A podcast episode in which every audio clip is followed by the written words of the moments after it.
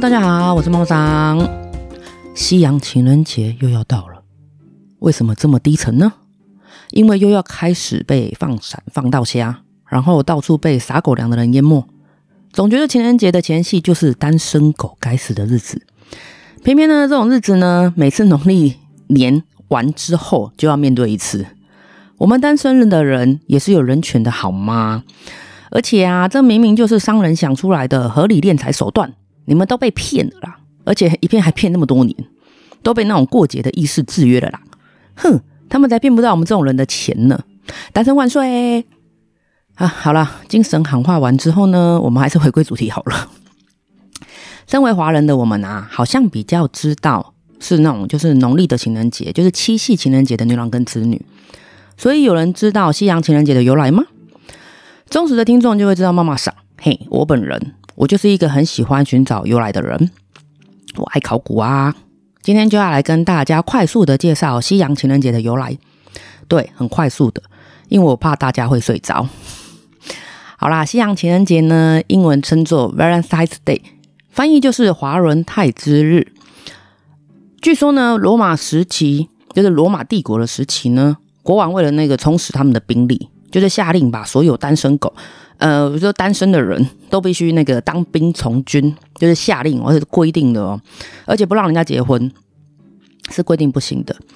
然后结果呢，有一个叫做华伦泰，就是 Valentine 这个这个人，他的他是一个天主教的神父，他呢就是也不知道他是什么什么样的原因啊，反正他会偷偷的帮新人证婚。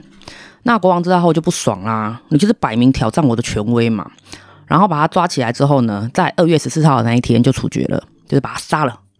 后来人们为了纪念他，就把二月十四号定做华伦泰日，感谢他守护了爱情，让恋人们可以圆满的结婚。这个是第一个说法。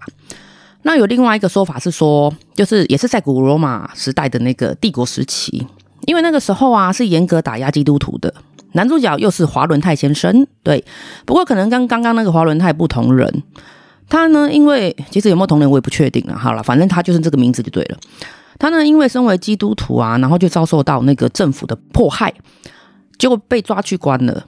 可是他在入狱后，竟然跟典狱长的女儿谈恋爱了。话说，被都被关了，为什么还能发春呢？更奇怪的是啊，怎么会认识到典狱长的女儿呢？好啦好啦，我不是很好的说故事人员，就是总之看到这个时候，我也觉得蛮傻眼的。那再回到那个华伦泰先生，好不好？他后来就被判了死刑，因为政治迫害的关系。然后在快要死的时候呢，他就写了一封情书给他无缘的爱人，就是那个典狱长先生的女儿。那可能写得很文情并茂啊，所以他被处死之后呢，人们就把那一天定为情人节，那一天就是二月十四日。总之呢，无论是哪一个华伦泰先生，他的结果就是死掉了。对，可能死的比较浪漫啊，所以又让大家继续相信了爱情。这个呢，就是西洋情人节的由来。虽然啊，除了我们知道那个华伦泰先生可能是浪漫主义者以外啦，其他的我的总结是，原来西洋情人节二月十四日是他的忌日。OK，好啦，我们我们考古西洋情人节的由来之后呢，结束了。我今天呢，妈妈桑就是要来应景的分享一下美丽的爱情故事。虽然呢，我们那个就是频道的是劝和不劝离，哎，反了耶，对，是劝离不劝和的主题。可是因为我们要应景，所以我们今天要来讲讲那个美丽的爱情故事，好吗？好，我们故事要开始喽。就在 N 年前的一个风雨交加的夜晚，好啦，这个是假的啦。我我是要说的是吼，在一个风和日丽的情人节前夕呢，我有一个同学，他就叫我去拜月老。其实长这么大，我没有拜过月老，更不要说就是可能还有一些人会特地去什么求狐仙啊什么什么的，我都从从来没有这样就是去做过。所以我想说，好吧，你揪我，我就去吧。然后我们就揪了去那个大道城的那个霞海城隍庙，对，这个应该是月老庙的第一名吧。那也因为我们都是第一次去拜月老，所以我们还在外面哦，还看了一下到底怎么拜，因为都第一次嘛，比较害羞。好，那庙的外面啊，有蛮多那个志工叔叔跟志工阿姨。其实我本来还在想要怎么称呼他们，可是叫庙公好像有点奇怪，所以后来还是想说算了啦，叫志工叔叔跟志工阿姨，人数还不少哦。然后我们那时候在外面徘徊的时候啊，就有个穿背心的叔叔很热心的来跑来问我们说：“哎，你们要求什么这样子？”然后好想跟他说啊，我想要求人跟求钱，我两个都要啊。好啦好啦，反正后来我们表明就是说要求姻缘呐，然后流程就开始喽。他先是告诉我们呐、啊，要往哪个方向走，然后再问我们需不需要买贡品。之前就有听说那个月老爷爷跟月老奶奶他们很喜欢吃甜食，对，所以我记得很清楚，那个贡品里面是有那个糖果，然后红线，好像有一小块饼干，然后跟一小包应该是糖粉之类的啊，反正他就是用一个透明的盒子包起来，就是很简陋的那种，就是简略了，不要说简陋，好像会讲不好的话，好简略的，然后就是用呃橡皮筋竖起来。可是那个志工叔叔可能看我们笨笨的，他就跟我们说啊，如果不想要在庙里买，你可以去外面买，都可以啦。反正因为东西都好像看起来都一样。然后我们那时候才看到沿路啊，其实有很多阿姨在那个摆摊卖那些贡品，然后东西大同小异。反正我们就后来想想，就是简便为主啦，我们就在庙里买了。反正主要还是心诚则灵啊。然后从买了贡品之后呢，那个志工就会开始跟你说，哎，从哪边去，然后很流畅的哦。A 志工就会跟你说，哎，这边拜完之后去 B 区找 B 志工。然后 B 区办完之后呢，就去 C 区找 C 志工，以此类推啊。当然也没有那么多区啦，顶多可能到 F 吧。其实不全部都是求姻缘呐，只是因为志工叔叔跟志工阿姨们想说，可能我们人都去啦，那就顺便拜一下其他的神尊，保一下平安也行啦。而且各区的志工们都很和蔼可亲，每个人都笑笑的，还会教你说，哎，你要自报家门啦，你要怎么讲啊，怎么念啊，然后祈求怎么样的保佑之类的。整个过程是很舒服的，虽然就跟当兵一样啊，一个口令一个动作，往往啊你还没有消化完之后就已经拜完了，然后就继续前往下一关报道。其实想象一下，他们每一个人都要这样讲一遍，真的很厉害耶！而且真的是很都笑笑的哦，也不会不耐烦，还是脸色不好，比现在那种领基本时薪的工读生好了几百几千倍啊！我真的是不太懂，现在打工仔到底是在愤世嫉俗什么的啊？扯远了，好，再回来拜拜这边，拜完之后刚好就绕了一圈，然后我们就出来了哦。详细的位置我不，我我不是记得很清楚了啦，我只记得当我还在思考从 A 到 B 到 C 到底做了什么事情之后呢，我就已经全部拜完的。然后在我踏出庙门的那一刻呢，我还跟我同学说啊，怎么这么商业化？结果就被我同学骂了。你说，他说你怎么这么没礼貌？怎么可以这样说呢？不是啊，我指的商业化是说，就是一条龙嘛，就很像生产线呐、嘟嘟嘟嘟，然后就结束了耶。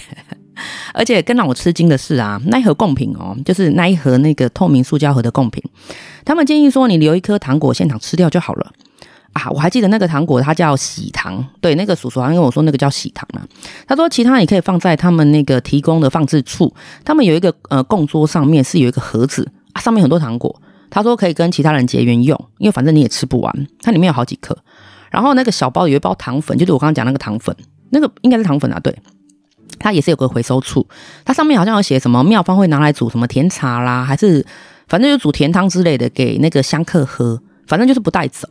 那唯一带走就是里面那个红线，志工那个叔叔说可以放在皮包里面，然后就大功告成啦。所以你看看有没有很商业化，花钱然后走一圈，挥挥衣袖带走一条红线，收工。现在想起来好像没有超过二十分钟诶，是不是很商业化？后来拜完之后呢，我们就去那个大稻埕码头，就是散步聊天，那天天气还不错。然后我还一直在那边讲说那一条龙的过程，就是真的一条龙。那我同学心态比较正确了，他就说啊，反正五百五波比，反正就来了嘛。他其实单身一段时间啊，就想说都试试看。然后刚好那天我也有空，所以我们就一起去了。我们一边在河堤边散步，然后就是聊聊近况啊，聊聊工作什么的。他一边是步道，另外一边就是河。突然之间呢，不夸张，我真的灵光一闪，我突然想到了一个同事的脸。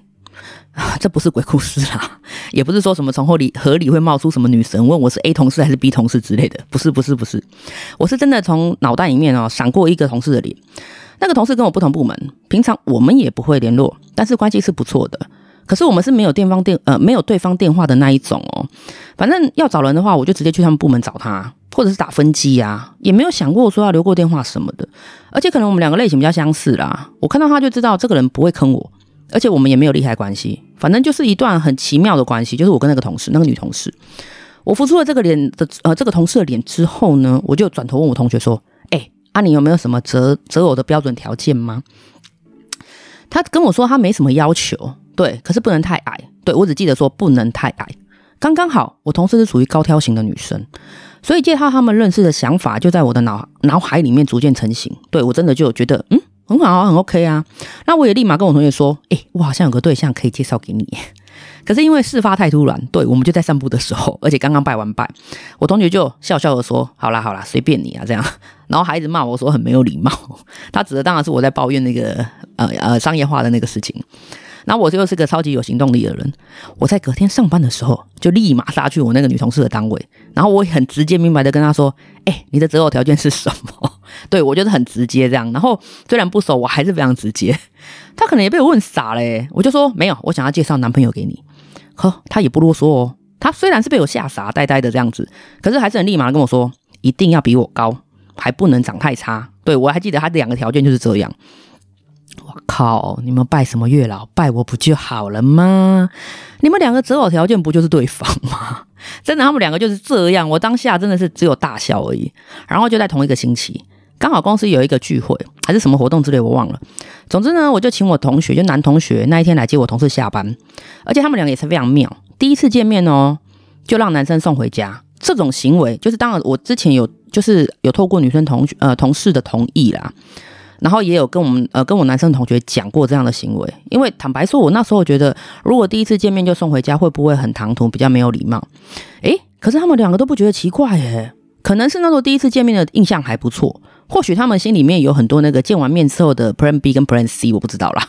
反正后来呢，就真的让女同事就让男同学送回家了。那那后面当然就是他们自由发挥了，就是之后的的的的事情就是自由发挥了。我记得从拜拜完一直到他们见面，然后一直到他们在一起，很巧的是又是一条龙，对，而且丝毫不拖泥带水，完全没有。那也顺利的，几年后他们就结婚了，真的很顺利，而且一试就灵诶。对了，反观我，对我我我还是孤零零的单身狗，好吗？啊，会会不会真的是我那个时候没有礼貌造成的？好了，反正总总之他们就是很顺利的结婚了这样子。那这个故事就是告诉我们，以后拜拜要虔诚，不要乱讲话，也不要欧北心，好吗？OK，这个是第一个故事，其实我觉得还挺不错的啦。对，就是这样造就了一桩完美的姻缘，很 good。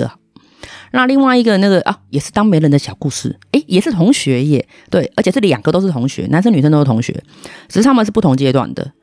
我们中间还有一个共同的朋友，其实我跟我那个共同的朋友都一直觉得他们两个很般配，对，应该蛮合的啦，因为外形啊、个性啊都不差，而且光是想象他们在一起，就是把把两个人放在一起就觉得很速配，然后所以我们其实蠢蠢欲动很久了。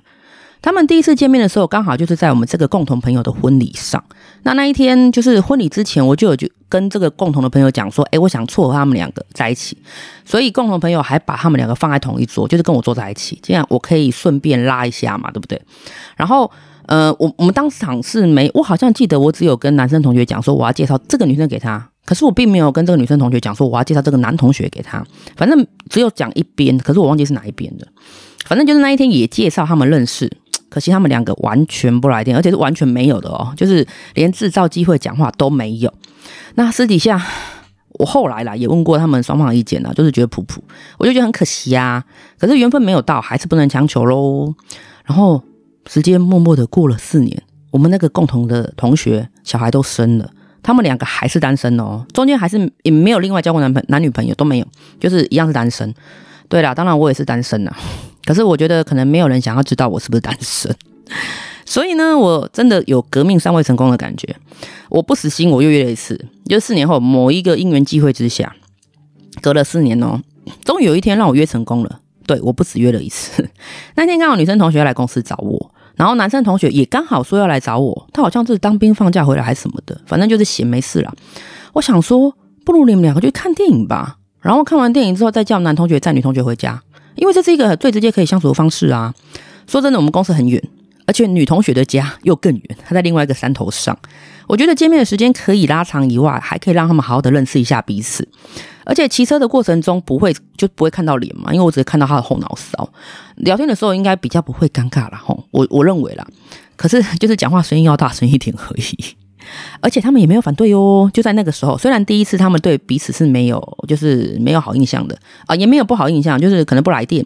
可是之后这一次，第二次四年后之后，他们没有反对。那我男生同学是一个很有绅士风度的同学，所以他觉得送女生回家是一件再自然不过的事情了。只是他觉得比较委屈女同学啦，因为是骑机车，而且那个时候还是冬天，女生同学不愿意，没办法，反正就是赶鸭子上架。OK，那一次再回家之后呢，我男生同学就比较主动的，然后很幸运的是，我女生同学也没有拒绝了耶。相隔了四年之后哦，他们从原本的不来电到后，这就是到后来四年后，他们看对眼了。明明四年前就有机会了啊，偏偏又再拖了四年，靠腰。后来他们还是结婚了。每次我们讲到他们很就是爱懂西干呐，很爱拖台前的事情，我们都会笑得东倒西歪。他们在一起之后啊，真的合拍到一个不行。巴不得四年前那时候就原地结婚的那种感觉，早晚都是同一个人，那干嘛不早一点在一起呢？他们都不懂，这四年里我不止一次觉得可惜，真的很可惜。好家在啦，最后的结果还是一样的，顺利结婚，可喜可贺啊！恭喜老爷贺喜夫人喽！所以我是不是很有媒人的天分？虽然不是每对都成功啊，也虽然常常被骂鸡婆，可是我不觉得这个怎么样啊。我认为现在人太忙碌了，而且很冷漠，明明就有很多的好男跟好女。可是却没有一个好的时机可以好好的相遇，可以好好的相处，往往就浪费了很多时间。如果有多几个像我这样鸡婆的人，虽然不一定会成功啦，对，可是试试看又怎么样呢？真的配对成功的话，你真的是功德一件，而且大功德。对，我两个同学都有包很大的红包给我，好开心哦。